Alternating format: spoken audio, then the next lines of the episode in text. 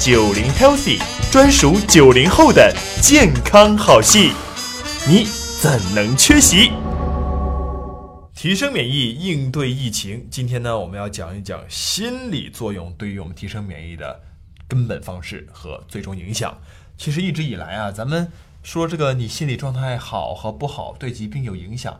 没有什么样的分子机理啊，只是说，哎，你心情好了，好的快一点儿啊，你心情不好了，疾病就严重一点儿。叶导老师，这背后到底有什么清晰的分子机理能够给我们解释吗？可要讲一个故事，这个叫心理神经免疫这一条线，人的心理状态会通过神经影响我们的免疫功能。哦，它是通过神经系统来调控的，是什么神经啊？这个神经就是我们的自主神经。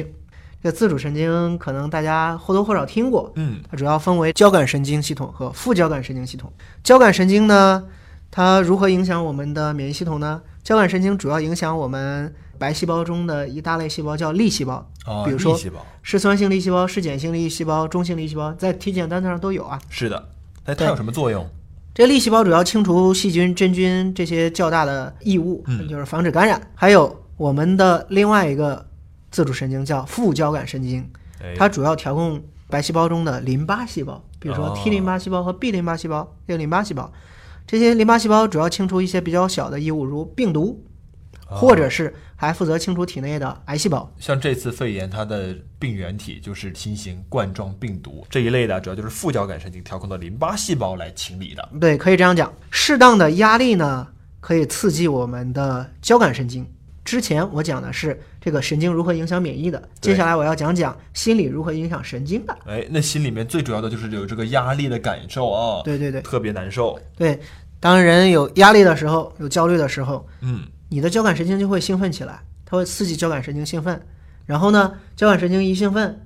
你的白细胞里面刚才说的粒细胞数量就会增加。中性粒细胞、嗜酸性、嗜碱性粒细胞，它平时可以帮着你抵抗细菌、真菌，但是嗯一旦压力过大，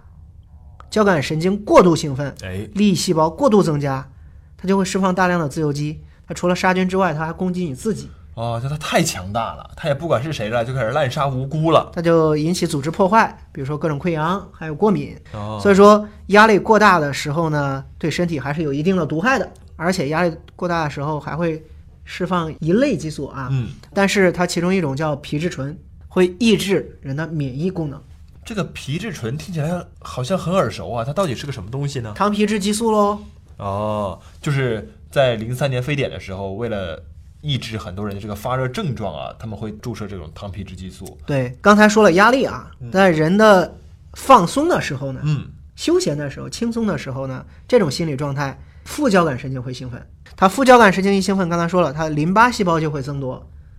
它抵抗病毒或者是清除癌细胞的能力就会加强。哎，就是你休息的时候呢，就是杀病毒的时候了。所以说呢，之前你感冒的时候，医生一定跟你说过一句话：嗯，回去多休息。那一般人以为这是医生客套客套。对，啊其实里面有巨大的科学内涵。然后呢，副交感神经它兴奋，淋巴细胞增多，清除癌细胞的能力也会加强哎。人在衰老过程中，其实基因累积的这个突变会越来越多，嗯，然后体内出现癌细胞的几率会增大。是的，但是如果我们能及时让淋巴细胞清除这些过多的癌细胞，就可以预防癌症的发生。所以说这个适度的休息，这些淋巴细胞就会出来先帮你清理一遍这个身体里的癌细胞。对，适度休息很重要。是的，是的。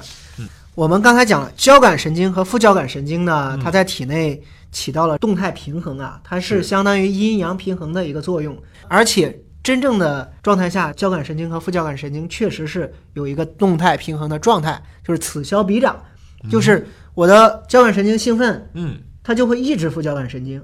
啊、哦副交感神经兴奋，它就会抑制交感神经。哦，只有一个人当大啊吧？对对对对，举个常见例子啊，人压力过大的时候，有时候会食欲不振，对但是还有另外一种情况，极端情况就是压力很大，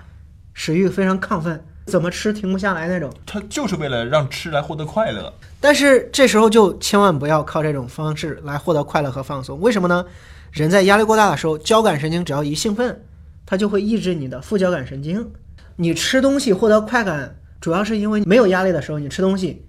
吃下去，副交感神经会兴奋，副交感神经兴奋增加了你的消化功能，去消化食物。那这时候你也会获得放松，但是你的副交感神经在压力状态下受到抑制了，